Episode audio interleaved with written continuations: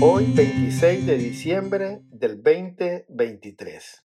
Una carta escrita por Cristo. Se ve claramente que ustedes son una carta escrita por Cristo mismo y entregada por nosotros.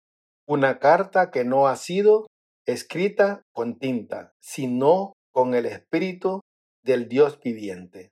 Segunda de Corintios, capítulo 3 y versículo 3. En los tiempos del apóstol Pablo eran comunes las famosas cartas de recomendación. En los papiros griegos hay múltiples ejemplos de este tipo de misivas. De hecho, la carta a Filemón reúne las características de ese tipo de documento epistolario.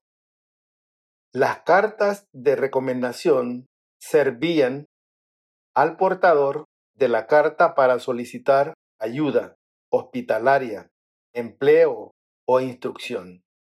De acuerdo con la información que encontramos en Segunda de Corintios, parece que algunos predicadores que llegaron a la ciudad tuvieron que presentar ese tipo de documentos a fin de ser aceptados en la comunidad creyentes. Es muy probable que algunos tuvieron la osadía de solicitarle al mismo apóstol Pablo una carta que diera testimonio de su ministerio. Y el célebre predicador tuvo que ofrecer una respuesta contundente. Ustedes mismos son la única carta de recomendación que necesitamos una carta escrita en nuestro corazón, la cual todos conocen y pueden leer y se ve claramente que ustedes son una carta escrita por Cristo mismo y entregada por nosotros. Una carta que no ha sido escrita con tinta, sino con el Espíritu del Dios viviente. Una carta que no ha sido grabada en tablas de piedra, sino en corazones humanos. Segunda de Corintios capítulo 3, versículo 2 y 3.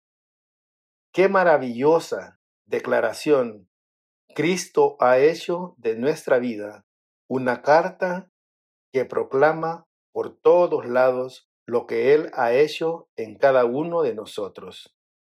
A los corintios paganos, idólatras, fornicarios, glotones, a esos hombres y mujeres que vivían sumergidos en los pecados más bajos, Cristo los había convertido en una carta abierta para el mundo.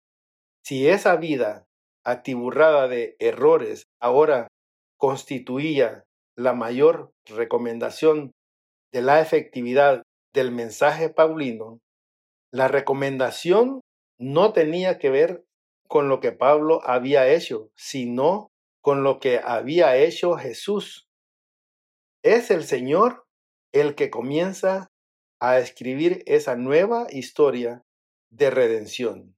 Él comienza a editar, corregir, guiar, escribir un nuevo guion para nuestra existencia. Y Pablo reconoce que esa obra la hace Dios, no él. De acuerdo al apóstol, ese proceso de redacción no comienza por fuera, inicia en el corazón. No sé cómo te ves tú, pero Cristo te mira y te dice, me encantaría que tú fueras una carta escrita por mí.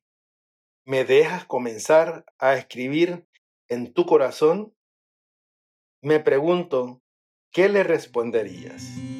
Amén.